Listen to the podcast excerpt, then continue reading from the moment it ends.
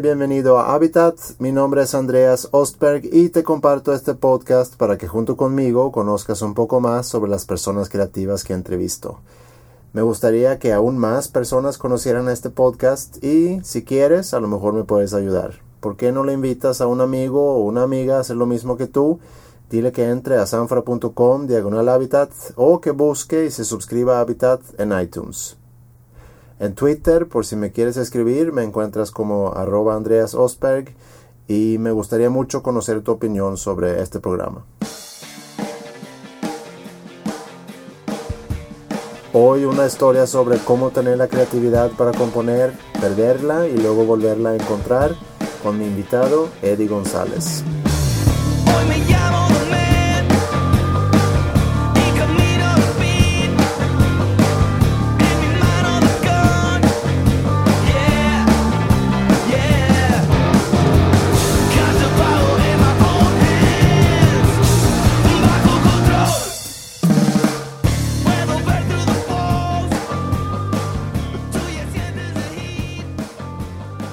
Eddie es músico, artista y compositor que, como muchos otros invitados aquí en Habitat, nació y creció en Monterrey.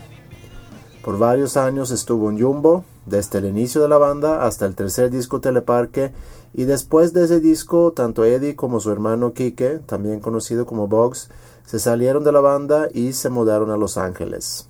Estuvo trabajando varios años con Plastilina Mosh como músico invitado y desde un par de años ha estado preparando el lanzamiento de su primer álbum como solista. De esto y mucho más hablamos al juntarnos para esta entrevista, así que vamos a darle. Episodio 33 de Habitat desde su casa en San Pedro de García, Nuevo León, con Eddie González.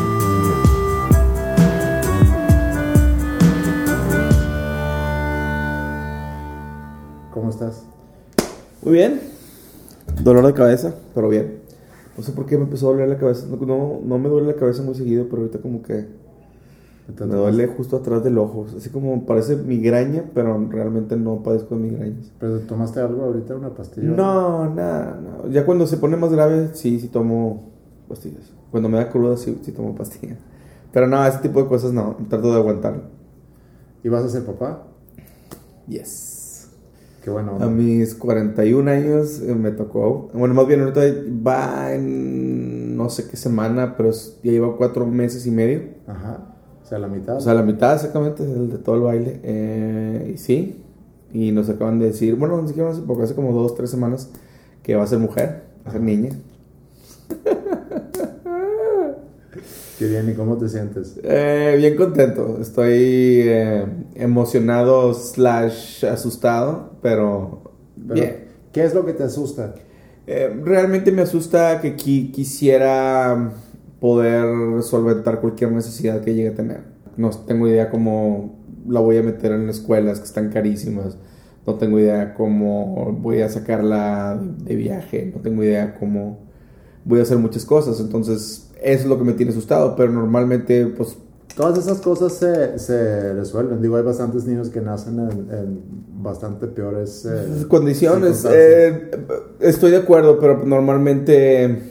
No deja de ser preocupación. Exactamente, no deja de ser preocupación. Es normal, pero las eh, cosas salen. Ahorita ya a esta edad, o sea, 41 años, yo hubiera pensado que antes hubiera pensado que a los 41, a 41 años ya tendría este conocimiento de la vida y, me doy cuenta que no, sigo teniendo un chorro de dudas y, piensas, no es como que estoy, no sé si estoy, eh, no estoy seguro de ser papá y de, y de, guiar a esta nueva vida para que se, para que se enfrente a lo que es el monstruo este de pero ¿qué te habías imaginado antes? O sea, cuando hace 10, hace 15, hace 20 años, cuando te imaginabas a los 40, ¿qué te imaginabas? Mm, lo que me imaginaba era más bien tener, eh, se dice mejor en inglés, como que ya tenerlo sorted out. O sea, ya saber cómo funciona, todo, pero no, o sea, todavía me sigo me sigue doliendo la cabeza porque no sé cómo resolver alguna cosa absurda, absurda de cómo hacer un pago en, o sea, de, de mi carro, de cuenta de las placas, ese tipo de cosas que pensarías que, ah, ya lo tengo cubierto, pero no, esos son el tipo de, dolores de cabeza que a veces siento que debería tener cubierto ya a los 41 años. Pero mucho de eso yo creo que es desinterés. También. Completamente, es completamente correcto. Y hueva. Eh, sí, sí, sí, pero, pero es precisamente, o sea, a los 41 años, O sea, no es que sean menos que... difíciles. eh, es- no, exactamente, nunca- y nunca han sido difíciles, simplemente le tienes que, dedicar ese tiempo. Y pues por lo mismo que cada vez que te vas haciendo viejo, este, lo vi en un video de donde... de- no puedo decir maldiciones, ¿verdad? Puedes decir lo que tú quieras. Eh, bueno, lo voy a decir porque el video sí lo decía, pero de que cuando recién vienes a este mundo, tienen muchos fucks that you can give. You give a fuck about everything. Todo, me- ah, I give a fuck about eh, eh, radioactividad, y, o sea, me importan muchas cosas y conforme vas creciendo, esas cosas que te importan, pues van menos. Y, y, y- y dicen, ya cuando tienes como 40 años, pues te importa una, o sea, te importan las cosas, pues una vez al año. Sí. Y conforme más viejo, pues ya no te importa nada, no te importa. Y precisamente eso. ¿Por qué ahorita no puede ser que la tecnología no pueda hacer un proceso rápido, efectivo? El ir a, a hacer cambio de placas, no puede ser. No puede ser, no puede, no, o sea, el cambio de placas no es fácil. Sacar tu licencia no, no- sí es fácil, pero la cola y que se aquí y acá y las trabas de que ay no traes este papel y la fotografía de este tamaño porque esa es la que te ese tipo de cosas son las que me, me empiezan a frustrar y me abrumo muy fácilmente con ese tipo de cosas. O sea, en tu mundo ideal sería mandarle un mail a alguien y que vengan aquí con tu licencia, con tus placas. Sí, no, no, oye, en un mundo perfecto, pues yo tengo foro booth, ahí te, me tomo yo la foto y te la mando por correo, y bien fácil, yo estoy en mi casa y no hay por qué salir, no hay por qué gastar gasolina, siento ahorita mucho, güey. Pero bueno, no, realmente sí, como dices tú, es simplemente tienes que dedicarle tiempo a esas cosas que efectivamente se van a, pueden convertir eh, en un montañas o en un monstruo, o sea, los impuestos, este, el pago de tu casa, el pago de los servicios, ese tipo de cosas. Pero bueno. Así es la vida.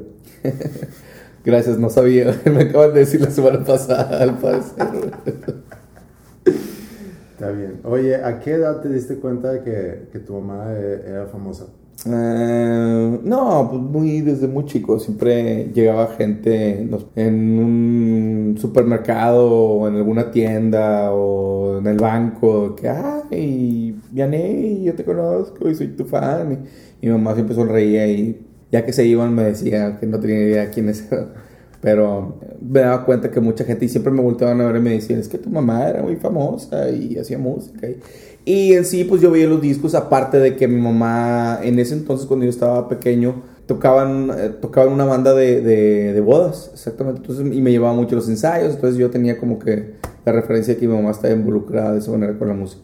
Sí, porque salía también en un programa de tele, ¿no? Llegué a salir alguna vez de, ni- de porque Sí. hicieron un sketch donde, donde mi mamá salía cantando eh, rodeada de puros niños en el programa.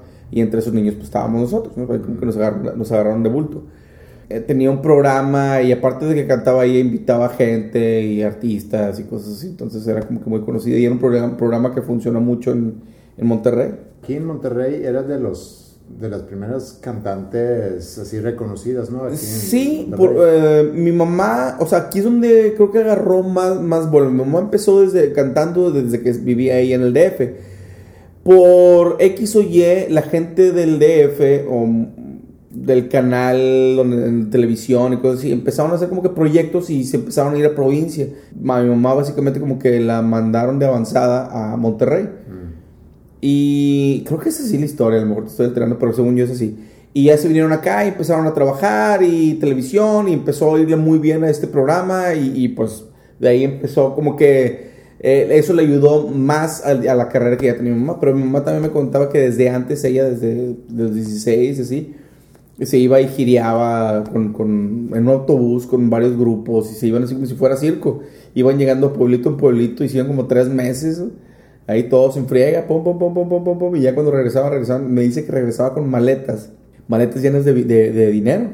Porque como, como te pagaban, te pagaban, o sea, como iban a eventos y eran muchas bandas, eran eventos masivos. Entonces realmente a, a los artistas se les pagaba de, la, de, la, de las entradas de los eventos.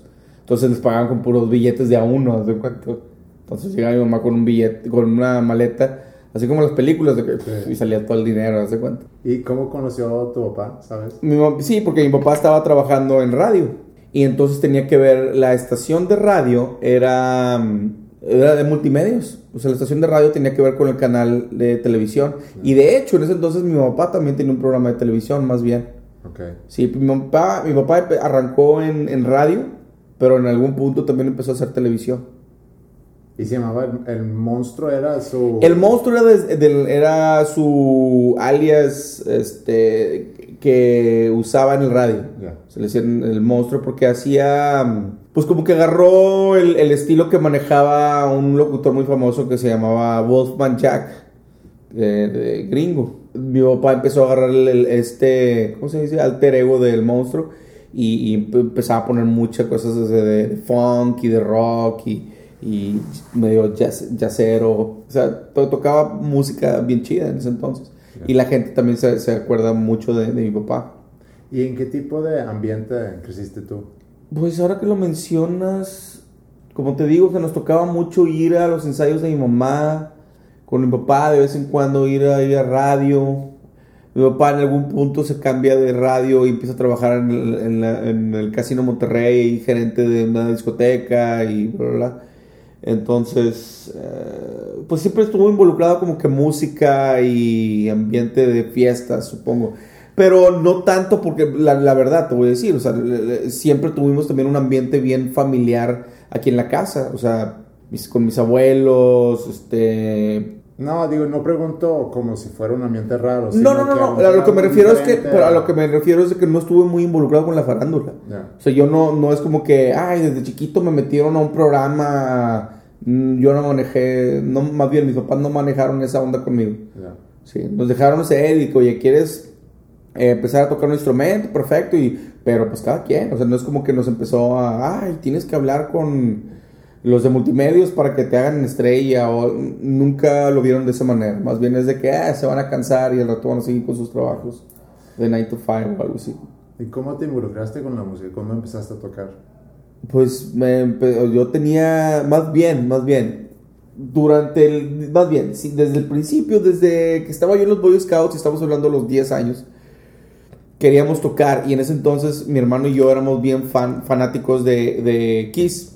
En algún evento de los Scouts hicimos como, nos pintamos como, yo como Gene Simmons y mi hermano como Peter Chris y, o sea, pues nos pusimos, hicimos eh, playback, o pero playback. Más bien tocamos lip syncing y, air guitaring eh, una canción de Kiss enfrente de todos los papás y todo eso, pero porque queríamos y nos yo me sentía soñado, la verdad. Estábamos tocando con bats y pintados, ¿no? Pues para mí fue mi primer tocada, mi primer toquizo, así se, así se sintió. Pero eso era como a los 10 años. De los 10 años a los 13, yo ya habiendo fracasado en, varios instrumentos, intentado tocar la guitarra, luego me gustó el bajo, pero pues consigue uno y pues no, realmente ni conseguí un bajo.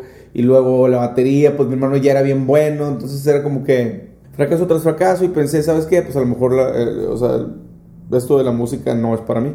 Pero en ese transcurso empecé a... Eh, teníamos, tenemos un piano aquí en la casa, mi mamá me empezó a enseñar ahí lo básico, de que las notas y alguno que otro acorde. Y, de ahí yo lo empecé a tomar y me di cuenta que me era muy fácil. Eh, era lo que sí podía tocar. O sea, la guitarra se me complicaba mucho, las pisadas y cada cuerda afinada diferente y ese tipo de cosas no, no, me, no me hace sentido. Y el piano pues está plano, está enfrente de ti, que cada nota que quieras pues es de que la escojas. Obviamente tienes que colocar bien los dedos, pero es práctica, ¿no? Como todo, pero bueno. El caso es que se me dio más el piano y empecé a tocar. Para los 13 años yo ya quería, más bien estaba hostigando a mis papás, este, teclados, sintetizadores, sintetizadores, sintetizadores, sintetizadores, y como que me decían, lo vas a dejar, lo vas a dejar, lo vas a dejar, lo vas a dejar. Así como dejé el béisbol y dejé el americano y soccer, bla, bla, bla, todos los deportes que se pueden. ¿Qué música en aquel entonces estabas escuchando? En ese entonces estaba escuchando desde la que me acuerdo de las primeras canciones que yo pude sacar era la de Bon Jovi, la de Runaway. Esa, esa madre. Y me sentía soñado cuando lo tocaba, que, ah, sí, wow, casi casi levantaba el otro brazo y conocí tocándole, ¿no? El caso es que un amigo de la cuadra se acaba de mudar a otro lugar, tenía como que unos vecinos y los vecinos tenían una banda. Ah. y me dijo, ah, pues unos vecinos míos tienen una banda, a lo mejor tú, yo le digo, yo quiero entrar, dile que tecladista. Sí, no tienen tecladista, ándale para que le caigas. Y yo, ¿cuándo van a ensayar? No, pues, pues sí, nomás yo ahí de valiente, me lancé a su casa y caí y todos con sus instrumentos, pero pues yo no tenía teclado. Pero pues me dijeron, sí, no, está bien, y pues, ah, me pongo. Y yo iba a todos los ensayos y llegaba antes que todos, y, pero no, todavía no tenía teclado. y todos se me empezaron a quedar viendo como que me veían así con ojos. Yo era el más, el más chavito de todos, o sea, ellos eran más grandes, ellos tenían como 16, yo tenía 13. Eh, pero me veían así como que, ay, coche, o sea. El caso es que esa fue mi primera banda. ¿Cómo se llamaba? Le estaban buscando, estaban buscando el nombre. Coupé 59 o algo así. ¿Pero tú qué hacías en los ensayos entonces? No, oía, oía, escuchaba y, ah, sí, ah, perfecto, y wow. Sí, qué vergüenza, pero bueno, pues me gustaba, ¿no? El caso es que a esa, esa fue mi primera interacción con una banda. Eventualmente mi hermano, como también que era muy buen baterista, lo empezaban a invitar a muchas bandas de amigos y pues, gente que quería que tocaran la batería ahí. Y normalmente no había tecladistas, pues, todos querían tocar el bajo, querían tocar la guitarra, querían tocar la batería. Entonces tecladistas realmente había, había muy pocos. Pues siempre me invitaban a mí, como nunca había tecladistas en, las bandas de mi hermano, pues me decía, pues vente, pues vente, pues vente. Y cuando, cuando le compraron ya una batería a mi hermano, también me compraron un teclado a mí. Mm. Entonces ahí yo empezaba a cargar para todos lados y siempre íbamos juntos, Kike y yo. Este, y la primera banda en sí que armamos era una que se llamaba Tao, porque Tao significaba principio básico. ya sabes, no, me lo sentíamos. Era una mezcla entre Soda Stereo y Rush. Hazme el favor, si eso puede existir, eso es lo que nos creíamos al menos. Y aparte de la música, ¿qué otros intereses tenías fuera de la escuela? Dijiste que habías dejado el béisbol, el fútbol americano, el soccer. Todos los, sí, los deportes no era lo mío. Em, no, pues oía mucho de música. O sea, escuchaba muchas bandas. Mi papá, trabajando en una discoteca, pues tenía todos los discos. O sea, todos los que estaban de moda, por así decirlo. Entonces yo siempre tenía la música más chidas de todo, todo mi salón. Y ya me pedían, me pedían que les grabara cassettes y cosas de esas. Y también mi hermano y yo empezamos a, más bien, eh, teníamos un equipo de sonido que nos daba mi papá y nos los pedían para hacer fiestas. Ah, bueno, pero realmente era de mi hermano, según yo, según mi papá ya sabes, sí, es de los dos, los dos lo pueden usar, pero el que realmente lo usaba como quería era mi hermano y yo nomás ahí me, me pegaba, de perdido me daba chance para pegarme, ¿no? Pero sí, eh, y eso es lo que hacíamos. Música, escuchar música y tratar de tocar. ¿Y tú, Kike, escuchaban lo mismo? No, no, no, no, no. Kike... ¿Dónde, ¿Cuándo nos despegamos? Yo creo que Kiss fue lo único que realmente nos, nos o sea, tuvimos bien unidos. Nos gustaba también em, Blues Brothers. Empezamos con Rush. A mí también me gustaba Rush. Pero luego él se clavó y que si Stuart Copeland, brutal, Police, pero luego este, William Calhoun de Living Color y luego llega Tom, eh, Tom eh, Dave Weckl, perdóname. Llega Dave Weckl y enloquece y olvídate, es el mejor baterista del mundo y luego llega Vinny Colaiute. Entonces todo se empezó a centrar para mi hermano, todo se empezó a centrar en cuanto a la batería. Mm. Entonces yo ahí me perdió y yo más bien empecé a involucrarme más por el lado medio darketo, irme más por Bowie, Joy Division, este, empecé de lo más fresa, de lo más fresa, y Erasure y así. Pero luego, pum, pues Depeche Mode, y órale, ¿qué es esto? Y, y John Michel Jarre, y de pronto Tangerine Dream, y de pronto bien enfocado en cuanto a ese feeling espacial de, de los teclados. Ya después volvimos a coincidir mi hermano y yo porque empezamos a tocar junto con, Andrés Cantizani y él eh, con él desarrollamos más bien el gusto de el tipo de tecladista más armónico, no tanto de ruiditos, ni de sonidos, ni, ni de síntesis de, sónica, ¿no? O sea, era más el hecho de tocar acordes, el solo de Oye, ¿cómo va? De, ese fue el primer solo chido que yo llegué a tocar en mi vida. Oye, ¿cómo va? De, este Santana. Eh, luego, si Booker T en The MGs. Y luego me yo me di cuenta que tocar el blues se me hacía bien fácil. Todos empezaron a que, ay, güey, espérate, ¿y eso, eso de dónde lo aprendiste? No sé, güey. Me hace sentido a mí. Pero era más bien por todos los discos que me había puesto mi papá desde chiquito. ¿Pero estabas en clases? No, no, no, no, era música que me ponía mi papá y de ahí yo me acuerdo y te acuerdas de las frases y sabes cómo va el desarrollo de, de, de algo. Yo tomé clases, tomé un mes de clases de piano con una tía, pero fue un fiasco, o sea, realmente era demasiado flojo. ¿Eso Y- es todo lo que has tomado de clases? en Sí. toda tu vida? Sí, de vez en cuando me eh, tuve un maestro en Playa del Carmen, pero eso fue como a qué edad, como los 22, 22 años. En, este Mateo, eh, Mateo que era muy buen amigo de mi, hermano que tocaban ahí en Playa del Carmen. Mateo ahorita eh, más bien ha sido, fue, ha sido músico, no sé si todavía sigue tocando con Eugenia León, pero era así de calibre super top y era un pianista bien virtuoso. Y él me empezó a enseñar ciertas cosas, también básicas, porque pues yo estaba a ese nivel. Pero él me empezó a enseñar más bien otras cosas que no había visto yo, de armonía y cosas así, ¿no? Oye, ¿y la escuela? ¿Cómo te iba en la escuela? Bien, pues nunca, nunca batallé, o sea, sí, era, era de que yo reprobaba conducta, güey, o sea, siempre conducta 5 y 6 y 5 y 6, y educación física reprobaba, porque en educación física y los deportes, pues a mí, me- a mí me valen madre, güey, yo me iba más bien a, con mis amigos a jugar, tirarnos terrones y al monte, y si me entiendes, o sea, más eh, algo, eh, lugares más creativos, o más bien donde te tripean más otra, otra cosa de, de imaginación, no sé. Nunca se me dio el, el- el tratar de desenvolverme como, como deportista. Me frustraba mucho y como no veía resultados inmediatos, Ya. como que no me clavaba. Y el hecho de ganar un partido, pues Y empezaron a tocar en, en Blueswagen, pero eso fue hasta prepa, me imagino. Ya que estábamos con Cantizani, también teníamos en común a, a Chuy Flores, eh, Castillo, este Castillo de Jumbo y yo teníamos ese, ese amigo en común. Y yo me juntaba con Chuy Flores y Castillo muy comúnmente también salía. No siempre, pero, pero sí salía mucho con, con Chuy también. Y ahí nos empezamos a llevar mucho. Eh, antes de Blueswagen, eh, tuvimos en, en prepa, en los primeros años de prepa, tuvimos una banda que se llamaba Los Miserables de Villa, que era mi hermano, era André, no, Alan, eh, bajista, Chuy Flores, guitarrista y yo tocábamos ahí en los eventos de la prepa, ¿no? Después de ahí pues se desmadró y Chuy se fue a, pues Chuy y Alan se fueron como que a Berkeley, se fueron a otro lado, mi hermano y yo empezamos a tocar con Cantizani, Cantizani pues ya sabes, no duraba eh, más de dos meses en un lugar, güey, entonces se iba. Y en algún punto mi hermano nos, eh, creo que no, mi hermano se fue, güey, a Playa del Carmen a tocar con Cantizani. Y yo como todavía estaba estudiando, pues yo me quedé. ¿Qué estabas en prepa? Estaba en carrera. Allá estabas en carrera. Estaba en carrera. Sí, no, sabemos que toda la prepa fue Chuy Flores y así.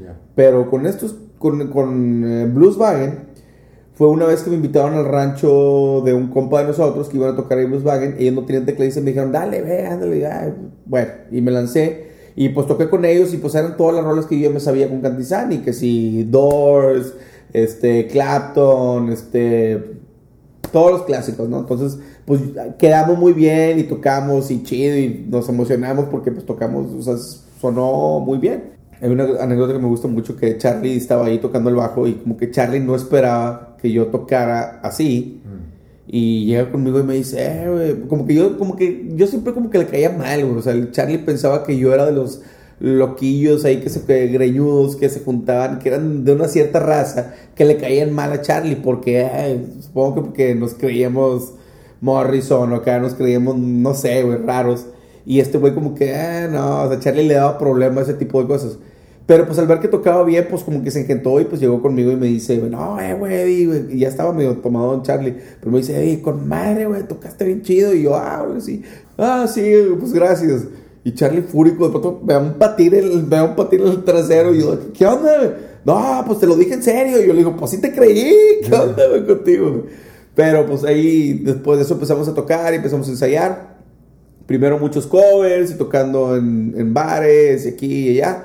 Y de pronto empezó a haber rotación en- de blues band. O sea, que si teníamos, para que me entiendas, eran tres guitarristas. Era Castillo, la voz, Charlie y Chuy Guerra en, el- en la bataca.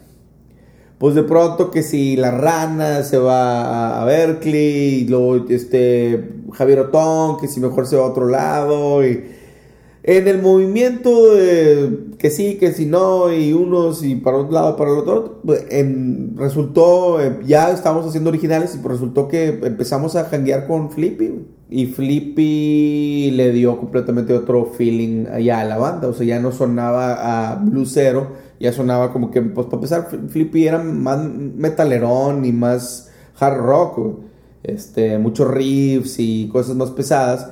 Y estaba, y de cierta manera, yo sentía, yo también tuve en algún momento con Blues Wagon una frustración de que todo me sonaba igual, todo me sonaba chin, chiqui, chiqui, chin, chin, trin, nin, que tin, tin, tin, tin, tin. y, y ya estaba harto eso y yo quería empezar a buscar otras cosas. Y me acuerdo que ahí donde coincidimos Castor y yo, que empezamos a ver eh, bandas como Blur güey, o, o- o Radiohead con The Bands y que eso es lo que queremos hacer, es lo que queremos- y por ahí tratamos de empezar a, a- hacer este sonido. Entonces, Ya. toda la, la mezcla empezó a, a funcionar chido. eh, y nos empezamos a quitar un poquito del lado blucerón y así. Y, y ahí es donde a- ya al mero final entra mi hermano y ya es el que le, como que le acaba de dar todo el, el acento a la, a la banda. ¿no? Ya. Y mientras pasaba todo eso, estabas tú en carrera y te habías metido en, en comunicación, ¿no? Entré a estudiar comunicación porque realmente pensé, pues comunicación está bien fácil, puedo sacar con eso, po- si saco buenas calificaciones y tengo el promedio, puedo irme a estudiar cine porque también ya había empezado, desde prepa había como que empezado una afición por el cine y dije, me saco una beca y me voy a estudiar a NYU eh, cine. Y sí, cómo no, pues, nah, pues resultó ser más complicado de lo que yo pensaba y creo que se me dio más fácil el hecho de, de tocar música. Un par de clases tenían que ver, estaban involucrados con, con cinematografía y cosas de, hacer videos y así. Y me di cuenta que no era muy bueno. O sea, para ser director de cine, güey, realmente tienes que tener, tienes que empezar a tener una voluntad bien firme y tienes que estar acarreando a todos, güey. Pues es lo que es, el nombre lo dice, director. güey. Claro. O sea, tú tienes que estar diciéndole a todas, cada una de las personas qué hacer y estar motivando y tal, y tener todo un equipo como que vibrando con tu proyecto, con el proyecto que tienes en mente, ¿no? No, está, no tenía la disposición para hacer eso en ese entonces. ¿Y dónde vino el interés por, por meterte en cine? Cine, nada más, empecé- te, te digo, desde prepa empecé mm, a como que adquirir un gusto de, por el cine. Nos juntábamos aquí de Chuchu y Flores y pues, pues los cuatro, los que estábamos en Miserables de Villa, Empe- rentábamos en Blockbuster, nos íbamos a todo el, todo el eh, pasillo de, de Foreign Films y Fellini, este, John Luc Goddard, este, todo lo de Kubrick, no, pues deja tú, pero más bien como, como que películas de arte, o sea, eh, Jim Jarmusch, eh, bla, bla, bla, ¿no? Todos esos nombres acá, este, Wim Wenders, todos esos. Y me empezó a, a realmente la combinación de imagen con música fue así como que, o sea, porque esos, esos güeyes son unos genios, güey. Entonces me, empezó a motivar mucho esa, área. Yo en ese entonces estaba tra- trabajando también como de asistente de un fotógrafo que se llama José Quintero, que es muy famoso aquí en Monterrey. Y también tenía, empecé a agarrar esta afición por, por, la fotografía. Pero más bien es de gusto, o sea, me di cuenta también, me compré mi, mi, mi cámara y obviamente traté de, de armarla como fotógrafo. De hecho, estuve trabajando, saliendo cuando me gradué. Me gradué de comunicación en la UDEM. Luego me fui a trabajar al periódico El Norte como fotógrafo. Y estuve ahí como dos años, algo así, dos años, dos años, y tres años. Y estuve como fotógrafo, eh, pero fotógrafo en el departamento comercial, en el departamento de fotografía del área de comercial, que básicamente hacíamos anuncios Ya. de, de moda, de- desde, para que me entiendas, hacíamos fotos de departamentos de salchichonería hasta moda, ¿sí? Entonces hacíamos... ¿Y te gustó ese trabajo? Sí, son trabajos que efectivamente requieren de una atención completa y, mi atención siempre ha sido bien dispersa, a excepción de la música, o sea, en la música siempre me, me enfoco naturalmente. Entonces, por ejemplo, me aventaba sesiones y, ta, ta, y tomando fotos y sí, estos van a quedar increíbles. Y, yo- y de pronto me daba cuenta que no le había puesto rollo. Pues la cámara seguía ahí moviéndose y yo, ay, güey, este rollo me salió brutal. Tiene más de 80 fotos, güey. Sí. ¡Woo! Son como 36. ¿no? Eh, Exactamente, El los, los- los rollos. Pero Entonces, tomaba como 72. ese tipo de cosas y la iluminación y, y son muchas cosas, son muchos detalles que ah, también en ese entonces no es como que eh, esos son como relativamente son cosas para ir aprendiendo, pero que son muy caras, o sea, el, el estar revelando y comprando rollos y esto es, es caro, entonces también los resultados no, no empecé a ver eh, mi personal o mi, mi- más bien no veía a- que, que yo estuviera mejorando como fotógrafo Ya. y como músico pues estaban dando mucho más las cosas. De hecho, te saliste del norte porque ya firmaron a Jumbo, ¿no? Exactamente. Nosotros eh, durante todo el transcurso de, de cuando estaba trabajando en el periódico El Norte es cuando estuvimos construyendo todo el proyecto de Jumbo. Sí. Exacto. Y bueno, ¿y cómo era esa decisión? Mm, no, la- bueno, relativamente lo teníamos bien claro. O sea, estaba padre trabajar y haber estado en el norte y todo eso, pero como que teníamos un chorro de esperanzas de que fuera a suceder. Más bien, como que más bien sentíamos que no iba a pasar, pero no podíamos soltarlo. Me acuerdo, güey, sa- saliendo de, o sea, salíamos de trabajar a las 7 de, la, a de las 7, 8 de la noche, güey, y nos íbamos a un cuarto de ensayo, llegábamos todos corba- con corbatas, güey. Ridículo, güey. Con ganas, o sea, les espera para llegar y ahorcar a alguien o que o prende la tele, güey, ya déjenme en paz, güey, ¿sí me entiendes? güey? No, no, nos íbamos a ensayar y le dábamos y le dábamos y le dábamos. Y en ese entonces es cuando estaba empezando a brincar todas las bandas, güey. Estaba saliendo, de pronto sale zurdo, que bueno, primero, no, control, y luego zurdo, y luego plastilina, y bla, y gran silencio, y, y todos, y nomás tú, te sentías como que te estabas quedando atrás, y ay, la frustración, y este jale, qué voy a hacer, y cuando finalmente ya vienen a, vernos, viene Chiquis Amaro del DF, viene a- como que alguien le contó que estábamos haciendo cosas interesantes, y el güey se dio una vuelta. Pues ya nos vio tocar, la tocada fue con madre, fue buen público, este, cotorreamos bien con el güey, el vato llegó un viernes y se fue el domingo. Cuando, me acuerdo cuando lo fuimos a dejar al, aeropuerto, güey, ya que venimos de regreso, de que, bueno, pues, bien jugado, lo hicimos bien, o sea, ya, a lo mejor es that's it, ese va a ser nuestro highlight. Nos vino a ver un güey de una compañía disquera, pues chido. Pues como cuatro días después, güey, en... Yo estaba en el, en el estudio del periódico El Norte y de pronto recibo una, eh, me, me dicen los del estudio, eh, te habla, te habla Castica, te habla Castor, ya lo conocían ahí porque siempre caía. Eh, que te habla Castor y de pronto pues contesto y que, ¿qué onda, güey? Castor, güey, así con, que- con la voz de emoción, güey, no puede ser, que no sé qué, y, eh, nos quiere firmar chiquis, güey, nos quiere firmar chiquis, güey. Yo, cállate, sé cómo estás hablando en serio, güey, ay, cabrón, no es cierto, güey, yo estaba vuelto loco. Me acuerdo, la neta, güey, colgué, me fui, al, me fui al baño y se me salieron las lágrimas, o sea, de que ah, era como un, mil- un milagro. Y pues bien emocionados, y pues sí, chido, ah, perfecto, pues vamos a firmar. Todos como que pues, lo pensamos y pues era lo que queríamos, más bien como que nos habíamos apuntado tanto tiempo de nuestras vidas, que habíamos arrancado hace tanto, que te estaban dando una oportunidad para que le dieras el shot. O sea, ¿qué onda? Pues nos, nos- decidimos darle y pues básicamente aquí mi, mi hermano y yo hablamos con mis papás y les dijimos, ¿sabes qué? Tenemos esta oportunidad y pues queremos darle. Mis papás un poquito inseguros, pues nos dicen, oye, pero pues estás seguro y es un mundo muy rudo y que no pensábamos, nosotros no pensábamos que ustedes fueran a animar a hacer ese- esas cosas. Y lo que le dijo, mi- me acuerdo que el- mi hermano le dice, entonces has puesto música desde que estábamos en pañales, güey. O sea, realmente, ¿qué, creí, qué creías que nos iba a gustar? ¿O a qué creías que nos íbamos a querer de- dedicar, no? Y pues sí, a mí también me hizo, me hizo mucho sentido.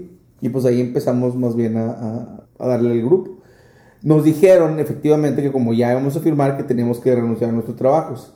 Error garrafal, güey. ¿Pero quién dijo eso? Pues ¿La chiquis. Sí, Sí. la disquera. Nos dijo, ¿sabes qué? Sí, pero pues ya, como ya van a estar contratados acá, pues para que vayan diciendo, despidiéndose de sus trabajos. Y pues nosotros bien emocionados, sí, claro que sí, ¡woo! Pues sí, bueno, más que cuando pasó de que un- pasó un año y todavía no se veía nada, pues nosotros estábamos, ¿qué, qué, qué- hicimos, güey? Dejamos los trabajos, güey. Estamos muriéndonos de hambre, güey. Nos íbamos a janguear, güey, al Oxxo, güey, porque no teníamos ni un quinto, güey. Y nuestra diversión era comprarnos una coca, güey, un gancito y, y- y muertos de risa, güey. Jodidos y todo, pues estábamos tacados de risa. Que, güey, ¿qué hicimos, güey? Tiramos a la basura nuestros jales, ja, ja, ja, ja. Pues, sí, güey, ¿ya qué hacíamos, güey? Pero y eventualmente empezaron a, a, pues, a levantarse las cosas. Y Sí, pues, porque a- ese año fue, fue grabar el disco. Exactamente, o sea, nos, nos- nos- nos- salimos del trabajo al, al 98 y para el 99 salió el disco. Pero pues un año entero, güey, sientes, güey, que se te va la vida, güey, ¿se cuenta? Oye, y en la banda, digo, siendo que, que tú estabas junto con tu hermano, ¿cómo, era, ¿cómo era la relación estar junto con tu hermano? Estaba con madre, güey. Kike, güey, relativamente, güey, bastante amigable, güey. Es buena onda, güey. Más bien, siempre todos dicen, ay, es que es a toda madre y súper buena onda y todo eso, mi hermano. Pero es bien, eh, es bien anal, güey, en ciertos aspectos de su vida. Y uno de los aspectos que donde más se pone rígido es en los ensayos, güey. El güey, bueno, más bien siempre, él, él era el que organizaba toda la onda de los ensayos y que estaba muy bien, la neta. Ensayábamos todos los días de 10 a 1 de la tarde, 1 y media, más o menos. Obviamente nos era darle y darle la rola y tenerlas al tiro. El caso es que en, em, ciertos momentos, pues en, el pleno ensayo, pues si a mí se me ocurría hacer otra cosa, nomás para experimentar y para tratar de, calar algo nuevo, mi hermano era tajante y de plano, ¡pua! o sea, que frenaba la rola y de que, oye, ¿qué estás haciendo? O sea, si quieres juguetear, ven en tu tiempo libre, o aquí vienes a ensayar. Así enfrente de todos los demás y todos atacados de risa. Pues eso entre hermanos es como una cachetada, güey, ¿sí me entiendes? Y era, ¡ah! empezábamos a la gritadera, pero bueno. ¿Pero eso lo decía alguien más o nada más lo decía Así de rudo, obviamente, nada más a mí. Pero todos se le llevaron, todos le llevaron. Castor, Flippy, no sé, sí, Charlie también, güey. Todos lo llevamos, güey. Con mi hermano, güey, nadie se salvaba, güey. Pero porque el güey, pues, era, era feliz, güey, comprándose una hamburguesa, güey, y limpiando su batería, güey. O sea, pues, y lo único que quería hacer era practicar, eh, tocar, practicar, tocar y comer. Y nosotros, pues, sí nos gustaba hacer otras cosas, güey. O sea, Bueno, luego ya graban el, el primer disco, sale un éxito y están, eh, ustedes dos, o sea, tú y Kike, están hasta el tercer disco. sí. ¿Y luego por qué se van?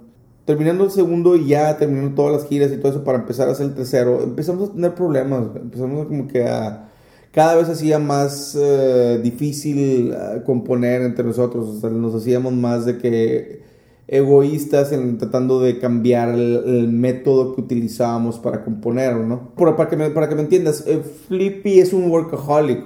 Y Flippy llegaba con 15 ideas, güey. Castor llegaba con 3, yo llegaba con 3, Charlie llegaba con 3, este, y Flippy llegaba con 15, güey. Y en el- pues, lo que pasó en, este, para hacer el tercer disco, tuvimos un problema ahí de pronto con, con Flippy en que no se sintió a gusto porque casi todo, casi nadie escogió una de sus rolas, como que una discusión salió como por dos semanas, luego regresó y volvimos a retomar ciertas rolas y luego salió el, ya escogimos las rolas que queríamos para el tercer disco. Pero de todos modos también aterrizar algo era, era bien difícil. Güey, o sea, y yo supongo que yo sí fui siempre el peor. O sea, yo siempre era también bien, eh, no exigente, pero eh, siento que a la, hora de, a la hora de componer, pues no con cualquier cosa me, me, yo personalmente me, me contentaba o estaba a gusto. Entonces a la hora que traían ideas de que, ah, estos son los acordes, vamos a hacer esta progresión, vamos a empezar a tocar. Y siempre traíamos eh, progresiones y les empezábamos a desarrollar y tocábamos encima. Y... Pero pues eventualmente traían cosas a, a la mesa y daban los acordes, pero yo lo oía y yo no oía qué es lo que debía de ir en cuanto a teclado. Entonces yo no tocaba nada y me quedaba pensando y, y- y- y tratando de ver qué, qué podía hacer. Esto era una mentada de madre para estos güeyes. Estos güeyes, nah, pues tú, güey, te pones bien mamón y no tocas y no. No era por eso, güey, era porque a mí eso no se, no se me ocurría qué tocar. Yo, güey, personalmente, güey, mis ideas normalmente, güey, traía algo, o sea, siempre traía en mente que, mira, algo más o menos como así, o como asá, o como esto, con lo otro. Y esos güeyes difícilmente traían ideas de teclados. Ya después sí les traían, pero a mí no me gustaban, les decía, es que no, este sonido no, y que- por lo que fuera, o sea, yo, yo siento que sí era yo el más como que más eh, o mamón, si lo quieres ver así, güey, en ese aspecto. Y sí, sí era así, efectivamente, esos güeyes les, les cagaba, güey, que, que traje- traían los notas y pues dale y de los acordes, aunque sea toca los acordes. Digo, no, güey, porque me voy a acostumbrar a oír eso. Y eso no quiere decir que eso sea lo que necesita, güey. O sea, tú necesitas algo, efectivamente, pero no sé qué es. Y para eso necesito que todos se caigan en el hocico y yo empezar a ver sonido por sonido, güey. Así es como funcionan los teclados, güey. Pero pues sabes que no, estás jodido, güey. No, pues era yo venir y yo empezar a ver y, y, y, y yo en mi tiempo organizar, pero en los ensayos se, se convertía bien frustrante este pedo que todos me exigían que tocara. Yo no quería tocar porque luego se me iba a quedar esa idea y no iba a poder salir de ahí. De nuevo, ese, ese es el tipo de cosas que empezaban a ver un chorro de choque de masas, ¿no? Tercer disco sí como que acabamos también medio exhaustos y luego este yo me fui a hacer la, master, la, master, la masterización, no la mezcla, la mezcla con Chuy y no quedó contento Flippy y bla bla bla, problemas, problemas, problemas. Tercer disco, el tercer disco nos dan carta de retiro y ahí es donde empieza todo como que tambalearse, ya no teníamos tuvimos problemas con el management, tuvimos problemas con la disquera, estábamos como que nosotros buscando la esposa de mi hermano se convirtió en la manager de la banda y no había trabajo, pues ni mi hermano tenía entradas ni ella tenía entradas de dinero. Entonces, güey, ya estaba en una posición económica bien eh, delicada, ¿no? Y pues ellos empezaron, mi hermano y, Janet empezaron a tomar la consideración, ¿sabes qué? Es que a lo mejor queremos irnos, güey, a Los Ángeles, güey, para, para buscar cosas allá y qué eso y lo otro. Y yo también, ay, güey, pues si se va mi hermano ya no siento que va a ser ahora sí, definitivamente, si ya de por sí no son ni lo mismo las cosas, pues esto le va a dar un cambio bien radical y, y ¿sabes qué? Dije, ¿sabes qué? Tuvimos, acordamos mi hermano le vamos a dar un año más, pues vamos a buscar oportunidades para, para Jumbo, un buen management, una buena compañía izquierda. Si en un año no lo encontramos, nos vamos. Yo también me voy a LA para ver qué onda. Sí, para armar allá un proyecto yo, a ver qué. Y pues no lo encontramos y pues nos, nos acabamos, terminamos yéndonos mi hermano y yo. ¿Y con qué sueño te fuiste a Los Ángeles? Pues yo tenía relativamente palabrado con Chuy Flores en trabajar en mi disco. Creo que entré en una espiral creativa y personal en, en cuanto a lo que disfrutaba en sí de la música y lo que yo quería hacer y y no estaba dispuesto a hacer muchas cosas y a trabajar duro, güey, como debí de haberlo hecho, güey, cuando me fui a Los Ángeles. Yo pensé que iba a ser, no, pues yo rockstar, yo nomás hago rolas y las grabamos y va a estar chido. Y, y pues empezaron a, me salieron, o sea, salían ideas, pero luego con quien iba a trabajar, no es como que yo tenía dinero, güey, como para realmente grabar. Y, y, Chuy Flores me daba su tiempo libre, pero pues realmente también Chuy Flores no tiene tiempo libre, güey. Y grabábamos una guitarra, de una canción eh, y pasaban cuatro meses. Y luego grabamos el teclado de esta otra canción y pasaban otros cuatro meses. Entonces, yo me empecé a dar cuenta de que eh, no, iba a suceder. Y no iba a suceder, y no iba a suceder, y no iba a suceder. Y yo mismo me empecé a deprimir. Y me empecé a pensar puras ideas autodestructivas de que, bueno, a lo mejor también no está tan chido lo que estoy haciendo, a lo mejor no está padre y no... Eh, en ese entonces estaba yo trabajando con, estaba tocando con, con desde que me fui a Los Ángeles. Entonces se me hizo más cómodo nada más como que ah, me acomodo aquí en este sillón y pues según yo durante ese transcurso iba a estar construyendo y no hice nada, O sea, realmente fue, pues como que fue un momento así medio oscuro en cuanto a qué pasó y en qué me convertí, cosas con las que iba a tener que pelear después, o más bien que o sea, a mi vista, o sea, que yo pude darme cuenta que realmente tenía problema. Acabé yendo con un psicólogo, ya regresando después de, de, Los Ángeles, o sea, estuve ya como tres años, luego me regresé y, estando acá me di cuenta que ciertas cosas de mi comportamiento estaban bien mal y estaban bien eh, tristes y yo me daba cuenta que ya me empecé a dar cuenta que efectivamente estaba caminando en círculos, en círculos, en círculos y no iba a pasar nada de lo que yo les quería hacer. Pero tenía más que ver con una autocrítica a lo que tú hacías o... Definitivamente, güey, no. la, autocrítica y la inseguridad, güey, en mí mismo. O sea, yo... Yo siempre he sido el, el, eh, Yo, por ejemplo, creo que era el sidekick perfecto, güey, en Jumbo, güey. Precisamente, güey, porque cada que Castor no tenía nada que hacer, pues venía yo al rescate y, ah, sí, me tiro a la gente y hago desmadre, eso y lo otro. Pero pues cuando ya no funcionaban las cosas, yo, yo me escondía detrás del teclado y ahí sí, tú Castor, si me tienes. O sea, nunca realmente tomaba el, el, papel principal, Ahí me queda claro que nunca estuve preparado para eso. O sea, más bien ahorita ya siento que estoy listo, o sea, dentro de la carrera y dentro de lo que estaba buscando, que era un disco, efectivamente ya tengo que pararme yo en el, en el, por así decirlo, en el papel principal, güey. Y ahora sí tienes que dar el kilo, ¿sí me entiendes? Sigo teniendo inseguridades, sigo estando asustado y eso y lo otro, pero son cosas que ya se me hace interesante enfrentar, ¿no? O sea, ya más bien creo que eso es lo que le va a hacer, le dar un, eh, una expectativa que no sé qué va a pasar güey, en mi vida, o sea, vamos a ver qué pasa, güey. igual y si soy bueno. ¿Y te sirvió ir con un psicólogo? Sí, güey, fue lo mejor que pude haber hecho, la neta. Mucha gente piensa o lo toma mal o piensa que los psicólogos Em, te quitan tu dinero, muchos probablemente sí. Con el que yo fui, güey, hizo maravillas en mí, güey, y efectivamente yo hice la tarea y estaba bien entregado a tratar de, descubrir qué es lo que estaba mal en mí, güey. Y, duele un chorro, güey. Duele cabrón, güey. El, realmente enfrentarte a todos esos fantasmas que tienes, güey, porque quieres culpar a todos los demás, güey, menos a ti, güey, porque te das cuenta que tú eres el que ha permitido todo, güey, en tu vida, entonces... Yo también, yo fui a, terapia con un psicólogo ya hace muchos años. Y para una, te iba a decir como por una pendejada, pero también cuando lo ves así ocho años después dice, pues a lo mejor fue una pendejada. Es que es, algo que me, que me, molestaba mucho en aquel entonces y es, de, es maravilloso ir a platicar con alguien que realmente te ayuda a, a, sort your shit out. Exactamente, güey, pero eh, yo al principio estaba bien emocionado porque yo siempre había querido ir con, con, con un psicólogo porque, ay, van a desmascarar cosas y van a salir cosas, pueden salir cosas bien chidas y te das cuenta que no, güey, van a salir las cosas idiotas que ya sabes que van a salir, güey. Que simplemente, güey, efectivamente, como dices tú, no que le dices el interés para enfrentarlo, güey. Y para ya no hacer un issue al respecto. No, güey, resulta que eso es lo que te está abordando, o sea, fregando o, presionando. Y es una idiotez, güey. Pero está ahí agarrado y no se va a quitar, güey. Hasta que lo superes, güey. Entonces duele un chorro, güey. Duele, es, es, o sea, es, cansado, güey. Que llegan y te digan, güey. Y más bien, no te dicen, güey. Y yo entonces tengo que hacer esto. Y no se quedó el, el psicólogo así como quería de que, pues sí, tú.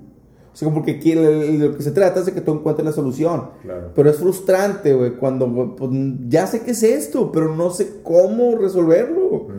Mm. Y no te acaban diciendo nada. Y de alguna manera te van inclinando o empujando para que efectivamente vayas entendiendo o vayas entendiendo de perdido cuál es el problema, güey, y que si llega un momento donde tienes que suéltalo, güey, ya. ¿Por qué? Porque ahí se va a quedar si no lo sueltas. No, yo es algo que yo recomiendo a todos que lo hagan en algún momento en su vida. yo también, completamente. Porque te ayuda mucho a conocerte a ti mismo y a entender ciertos aspectos de ti mismo y, una, de las, una, de las, una de las cosas que, que, que está bien pesado en cuanto a eso es efectivamente, güey, durante el transcurso de tu vida, güey, llegas a muchas situaciones y obstáculos, güey, que tienes que tomar comportamientos para sobrevivir esa situación en particular. El problema es que cuando sobrellevas ese obstáculo, te creas un concepto en tu cabeza y ya tienes que hacer eso siempre.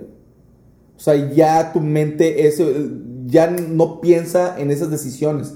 Siempre piensa que en esas decisiones ya la, la decisión es porque te ayudó a resolver este obstáculo. Pero luego el estar tomando el camino A te va a llevar, güey, a una pared, güey. Entonces, en otro punto tienes que tomar la decisión B porque este A, ya no, el obstáculo ya no existe, güey. Ese obstáculo ya lo pasaste, güey. Ya no estás ahí, güey. Entonces, tienes que irte por B, güey. Aunque tu, no, o tu cabeza no puede entender de que, pero es que siempre me funcionó. ¿Cómo voy a tomar? Ese tipo de cosas es lo que me empecé a dar cuenta que había muchas decisiones que yo ya había trazado el, camino el, el, el, resultado de la decisión, el mejor resultado, y después me di cuenta que no estaba funcionando en esta etapa de mi vida. Mm. Ese tipo de cosas para mí se me hizo bien interesante.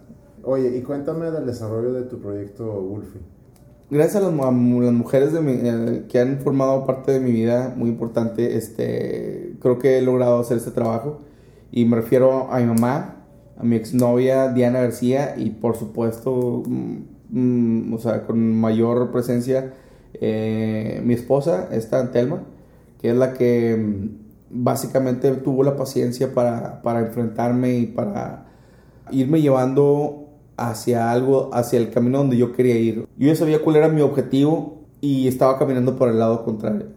Pues eso es lo que yo estaba haciendo. Y gracias a estas tres mujeres siempre me empezaron a dar el amor y la comprensión y el espacio para que poco a poco fuera retomando mi camino y gracias a, gracias a sobre todo a mi esposa de nuevo, eh, que tuvo la paciencia, me enfrenté a todos los demonios que pudieron haber salido y empecé a componer de nuevo, después de tener años de, no hacer nada.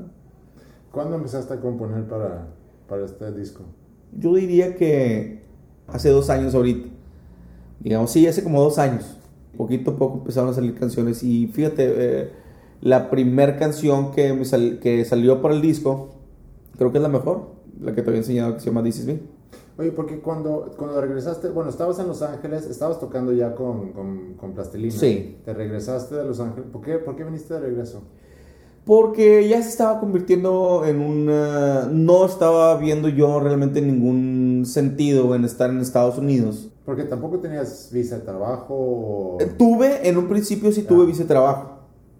Como por un año tuve un visa de trabajo y ya después eh, pues, se canceló, pero seguí estando ya. Pues, me empecé a asustar que dije, ¿sabes que En algún punto no me van a dejar pasar y yo voy a tener todas mis cosas allá y no voy a hacer que... Se estaba poniendo cada vez más y más grave todo lo de eh, la frontera y pues dije, ¿sabes qué, güey? Ya me tengo que regresar, o sea, no tiene sentido. Realmente si estuviera a punto de encontrar algo importante o algún trabajo chido, no, no. Entonces decidí regresar. Pero ¿Y tu chamba eh, era entonces? Era, Tocar con Plastilina Mosh. O sea, eh, estando allá, güey, lo único que cuando no tenía tocadas, me, trabajaba en American Apparel, ahí doblando ropa y la madre. Ya. Sí. Entonces hubo un break, se puede decir, muy grande de varios años de estar activo creativamente. Sí, exactamente, Como desde el 2006 ya estaba haciéndome güey. Mm. Y yo digo que volví a retomar. En 2009 tuve un glimpse, güey. Cuando fui a Los Ángeles, creo que hice una rola con la rana. Hicimos ahí una, una rolilla. Y esa, como que esas par de las ideas que había hecho en, en LA que, quedaron chidas, eso fue lo que las incluí en, el proyecto este. Pero en sí, ya en forma para el disco, eh, fue hace como dos años cuando empecé a... ¿Y cómo podrías eh, describir tu proceso de, de, composición para ese disco? ¿Cómo trabajas tú como compositor? Una de las cosas que, que, quería, que estaba yo bien, eh, que tenía mucho miedo, pues, era pues tratar de encontrarme musicalmente, güey. ¿Qué es lo que quiero hacer, güey? ¿Qué es lo que quiero tocar, güey? No, pues que quiero tocar, güey, punk, güey. Y quiero tocar new wave, güey. Y quiero tocar electrónico, güey. Y quiero tocar funk, güey. Y quiero tocar, güey, blues, güey. Espérate, espérate, güey. O sea, ¿cómo, güey? Entonces, no, más bien no encontré la manera de, de combinar tantas cosas. Y dije, no, pues bueno, se me hace que lo, lo que ahorita se me da más y lo que quisiera enfocar mi banda es, es a un proyecto donde pueda involucrar estas dos cosas. Yo siempre quise eh, hacer un proyecto en donde combinara guitarras estridentes con teclados New Wavers, mm. incluso hasta con ritmos medio electrónicos.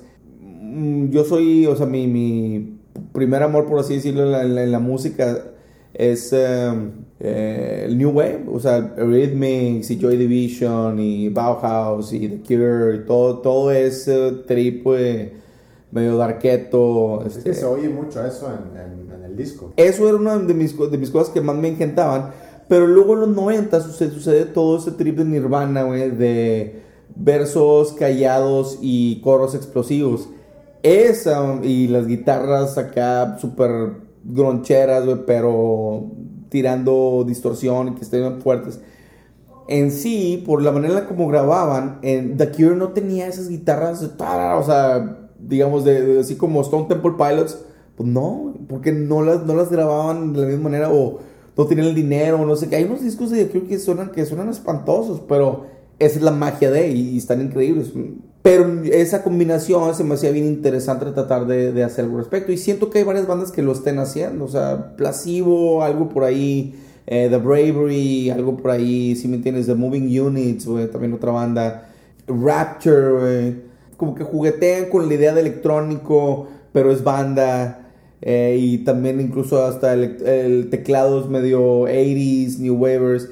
Eso es lo que me, lo que me empezó a hacer sentido en mi cabeza y es lo que empecé a trabajar. O sea, antes de sentarte a componer, ok, voy a arrancar en, en ceros, voy a arrancar en blanco y primero voy a definir ¿Qué tipo de música quiero hacer? Un amigo alguna vez me dijo, Rosso, para hacerte claro, me dijo, "Eh, hacer eso es limitar demasiado. Yo digo que lo que debes hacer es más soltarte.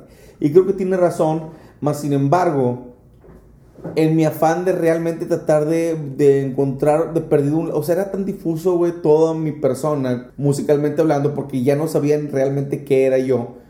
Pues empecé a decir, ¿sabes qué? Pues esto que todo, esto primero que tomo, lo primero que se me ocurre y quiero que quiero meterle, lo único que sé es que quiero meterle guitarras pesadas y teclados eh, electronicones, new waves. Eso es la primera idea que, o sea, lo primero que me hizo sentir en mi cabeza y eso es lo primero que quiero combinar. Entonces de ahí partí, empecé a hacer los teclados New Wavers, empecé a hacer el beat y luego desarrollaba la, la progresión y en los coros aquí meto esta onda y así es como empecé a hacer la idea. O sea, es lo, es lo único que tenía claro en ese entonces. Entonces eso es lo primero que traté de, de- de- de combinar. ¿no? Y luego, ¿cómo trabajas cuando compones? ¿Tienes horario? Eh, ¿Es más bien así cuando Es, te fíjate, eh, antes era cuando se me pegara la gana, pero a la que tengo que agradecer por, por cambiar eso es también de nuevo mi esposa, ella fue la que me empezó a poner un, un horario. Realmente andaba de maestro y tocando Sí. con, con, con Pimosh o con Chetes y así. Pues las mañanas yo las tenía siempre libres. Y pues no hacía nada y a veces sí, que- pero mi, mi esposa me dijo, ¿sabes qué, güey? Si yo estoy yendo a trabajar, güey, creo que tú debes de estar haciendo el mismo esfuerzo que yo, güey. Entonces, desde las 9, güey, que yo salgo de la casa, güey, tú tienes que ponerte a trabajar. O compones una canción, o es más, güey, incluso hasta vete una película, pero que una película, güey, que oyes la música y que te inspire, güey, para hacer algo, güey, que esté involucrado con lo que estás haciendo. Y todos los días me levanto, le hago el desayuno a mi mujer, se va y me pongo a hacer música de hasta la hasta las dos y media de la tarde. Oye, ¿y más a detalle tu proceso? Pues básicamente yo programo todo, programo los teclados, me gusta que estén precisos, me gusta automatizarlos, eh, me gusta jugar mucho con eh, sonidos eh, análogos, pero también me gusta usar plugins güey, de Logic.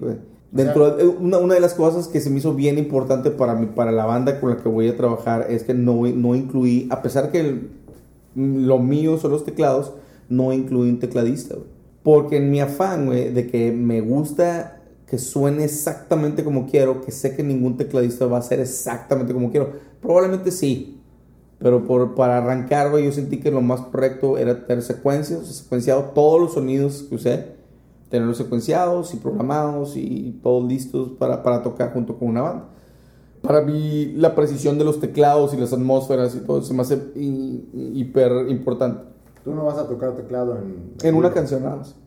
Qué bien, porque a mí la verdad no me gusta mucho ver bandas donde el, el cantante está tocando teclado. por ahí, a mí, también me, me, me da ese trip. O sea, a mí, yo lo que más bien quería hacer es tratar de estar lo más libre posible. Sin embargo, ahorita en el setup que tenemos, eh, yo estoy tocando eh, Power... Power chords. eh, no, bueno, aparte de, pero no, no, no, más bien yo estoy tocando el rhythm guitar, pues. Ya. Cuando está el, el guitarrero principal, que hace algunos solos y melodías y las cosas más complicadas, por así decirlo, es el guitarrista principal. Yo voy a tocar nada más los acompañamientos, que son guitarras distorsionadas pues, fuertes, pero eso es lo que más me gusta, porque siento que eso me energiza a mí un, un chorro. Y produjo ese disco eh, Gordon Rafael. ¿Y Así es. ¿Cómo llegaste con él? Eh, Facebook, la maravilla de Facebook, finalmente, lo que me había convertido, se había convertido para mí un vicio inservible, güey. Pues resultó que me, ayudó para, para encontrar a, toparme a Gordon Rafael eh, por Facebook y acabé enseñándole algún demo y el güey le gustó mucho y me dijo, oye, hay que trabajar juntos, a ver si, si te interesa, estaría padre y bla, bla, bla.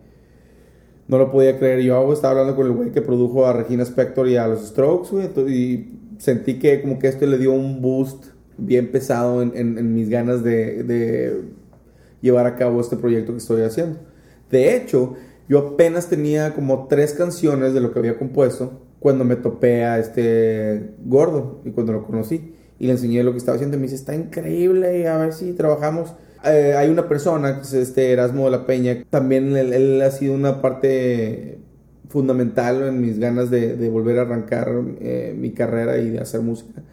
Porque él me. un- alguna una de las cosas que obviamente te, te limita es el lado económico. Pues la verdad, yo no tengo el tiempo ni el dinero para poder invertir ahorita voy a hacer una producción. Y pues resulta que yo le estaba dando clases a Erasmo de la Peña, a- a- le estaba dando clases de piano. Y en algún punto le enseñé yo mis demos. Y él eh, me dice, oye, está muy bien. Y me dice, ¿por qué no haces un disco? Le digo, porque es un chorro de lana. Y el güey me dice, ¿cuánto? Y, y ahí fue donde me quedé yo, "Mm, pues la verdad exactamente no sabría decirte, pues déjame lo investigo. Y él eventualmente me dice, yo te pago, o sea, prodúcelo tú y, y yo te lo pago. Ah, ok, va. Y pues yo estaba componiendo con esas, yo realmente iba a hacer nada más un EP, iba a hacer seis, seis canciones. Y grabarlas en un estudio aquí y de ahí, ahí moverme, ¿no? En ese transcurso me topo yo con Gordon Rafael, todo se empieza como que a acomodar y para que funcione y llego con Erasmo le digo, güey, yo sé que me ibas a ayudar a hacer un demo güey, o un EP de seis rolas, güey, pero tenemos este vato, güey, tenemos la oportunidad de poder hacer un disco, güey, con este güey, no, sí, dile que sí, ya, ya, con madre, y pues ahí empezaron a, a suceder las cosas, ¿no? O sea, más bien yo me puse las pilas para tener que, porque ya le pusimos a un- una, una agenda, que es bien importante. Siempre que vayas a hacer cualquier pro- proyecto, es importante marcar la- la- el calendario Claro. para decirte aquí termino, porque si no puedes seguir terminando una cosa, puedes pasarte 10 años terminando un proyecto, y eso es lo que he estado haciendo por los últimos 10 años. Chinese Democracy. Sí, ya, ya, ya entiendo a este güey. ¿Y en qué parte estás ahorita de ese proceso? ¿Cuándo sale el disco? Eh, creo que ya casi, ahora sí, ya casi, güey. Ya tengo listo el arte, ya tengo listo mm, eh, pues la música. Eh, estoy ahorita más bien buscando management. Creo que una parte fundamental también del, del éxito de una banda es tener a la, a la persona idónea, güey, que te pueda llevar por aquí por allá. Y sobre todo, mínimo, güey, que te mantenga trabajando, güey, Claro. Y que te consiga tocadas y esto y lo otro. Entonces, eh, ando buscando management ahorita para, para ver si podemos hacer un release que sea bastante pro. Y si no, pues vamos a ver con quién, a quién me encuentro y a quién me topo. Y, y para sacarlo, yo digo que en los próximos dos meses tiene que estar saliendo esto. ¿Y cuáles son tus expectativas? Ah, trato de no tener, porque las expectativas son bien dolorosas. Más bien, mis expectativas es darle el 100, güey. O sea, eso es lo que, lo que me estoy enfocando. O sea, que no haya una piedra que no haya levantado, que no haya una puerta que no haya abierto, que no haya una posibilidad que no haya usado. Lo que, lo que más quiero es tratar de trabajar con esto lo, lo más intensamente que pueda y llegar hasta donde se pueda. Esperemos, güey, que sea del gusto de la gente. Lo que más me importa es tener trabajo y estar trabajando de esto, que desde hace mucho sé que es a lo que me debo dedicar, ¿no? ¿Alguna vez durante estos años, después, por ejemplo, de haber salido de Jumbo, eh, estabas considerando de cambiarte de carrera? Sí. Eh, yo, de hecho, cuando andando con, con la flaca y de hecho ya a punto de casarnos y así, yo le dije, oye, se me hace que si ya mejor lo dejo, o sea, voy a dejar esto y me, pues, me meto a trabajar, algo normal, o sea, lo que sea. Yo en mi frustración también de tratar de darle pues una buena vida a mi esposa, ¿no? Claro. Este, y ella me dice, mira, siéntate conmigo, vamos a hacer números. Y básicamente, mi- gracias a Dios, mi, mi esposa es muy buena para los números. Hicimos los números y, y me dijo que si hago las cosas bien, puede haber mucho dinero, güey, en, en esta área, güey, que es en mi expertise, ¿no? O sea, es lo que realmente sé hacer de corazón y de entrega completa. Entonces me dice, güey, cálalo, güey, vamos a intentarlo. Si no funciona, perfecto, y ya después podemos ir viendo, güey, para dónde. Pero también tienes que pensar que si no funciona el primero, pues va a funcionar el segundo, y si no funciona el segundo, va a funcionar el tercero. Pero el caso es seguir trabajando y seguir sacando y seguir trabajando, güey. O sea, el trabajo da más trabajo, güey. Sí. Entonces, Y ahí es donde te das cuenta lo difícil que es que lograr las cosas solo, ¿no? Uf, sí, no, no, no, no, yo, esto, esto ha sido por la obra y gracia de Dios que ha acomodado a tanta gente en mi camino y que se ha apiadado para tratar de darme, porque si no yo ya hubiera tirado la toalla hace mucho tiempo. Y gracias a mucha gente que me ha echado la mano, o sea, tengo mucha gente a quien agradecer, pues. Gracias a ellos es, esto es lo que se está gestando. Y efectivamente yo también ya de dejar de dejarme de babosadas, güey, y efectivamente ponerme hacerme emprendedor. ¿Y cómo anda tu necesidad de reconocimiento? Pues obviamente, güey, está en che, está sobre si fuera tanque de gas, güey, estaría sobreviviendo, güey, con fumes, güey, o sea, con los vapores, hace cuenta, güey. Sí, efectivamente está bien vacía y sí estoy en, en críticas, pero todavía está más vacío el tanque de, de trabajo. Entonces ahorita estoy más enfocado en sacar, hacer trabajo que de reconocimiento. Sí, pero a lo que me refiero es que tanto te importa. Ah, me importa un chorro, güey. Pues obviamente, güey, ese es el miedo, güey. El miedo del que le he estado peleando los 10 años, se lo debo, güey, a, a- al miedo de que no, no vaya a tener ese reconocimiento, que no se le dé el reconocimiento que, mere, que yo creo que merece el trabajo que hice. Ese es el miedo. Y ese es el que te hace que te frene y que mejor te quedas sentado, porque si no lo tienes, no se te va a ir y va a estar ahí persiguiéndote todo toda la vida. Oye, dime una canción que te hubiera gustado mucho haber compuesto. La de. Y de, y de rock en español. Obviamente, muchas. En inglés hay muchísimas. Pero la que de rock en español que tengo que decir, güey, que yo dije. "Ay, ¿Por qué, güey? Es la canción de Zoe, güey, la de Death. Yo creo que más bien esa debió haber sido canción mía. ¿Qué canción tuya te gustaría escuchar hecha cover por, por alguna otra banda? ¿Cuál banda? ¿O cuál artista? Me gustaría tocar con Placebo la de Vamos al infierno. Oye, ¿y quién te gustaría escuchar entrevistado aquí en Habitat? Me gustaría que entrevistaras, pues obviamente a, a Jonás, mi compadre, pero ¿a quién más? Me gustaría que entrevistaras a... Me gustaría que entrevistaras a Katsup, güey. ¿Sí? Sí, Katsup sería una buena persona para entrevistar. Oye, ¿y con qué canción tuya terminamos el programa? Vámonos con una de las canciones que hice, que mm, el disco está hecho por nueve canciones, está conformado por nueve canciones y tres de ellas son en inglés. Una de ellas, que es en inglés, es, ah, se llama This Is Me. De hecho fue la primera, la primera que te digo que compuse para este disco y creo que es la, la mejor. The boy's got talent. Why shouldn't he do something with his voice? Tiene acentos medio Nick Cave, eh, Tom Waits. Es como que agarré. Sí, siempre he querido, más bien me hubiera gustado tener la voz súper grave. O sea, de escoger, yo hubiera escogido hablar, güey, como tener la voz de Johnny Cash, güey, o de Tom Waits, güey, o de Nick Cave. güey. O sea, esos güeyes que cantan acá súper grave y, y como que te dicen tres palabras y, y te hipnotizan. O sea, por la tesitura de la voz. Y tiene ese feeling esta canción que se llama This Is Me. Va, vamos con esa canción. Perfecto. Muchas gracias Eddie, por la entrevista. Yes. And this is me. Play along with the drama. Watch me get all serious. Acting tough when no one can see me. And this is me. Acting tough, but who cares? Standing up cause I'm too scared to run and too scared to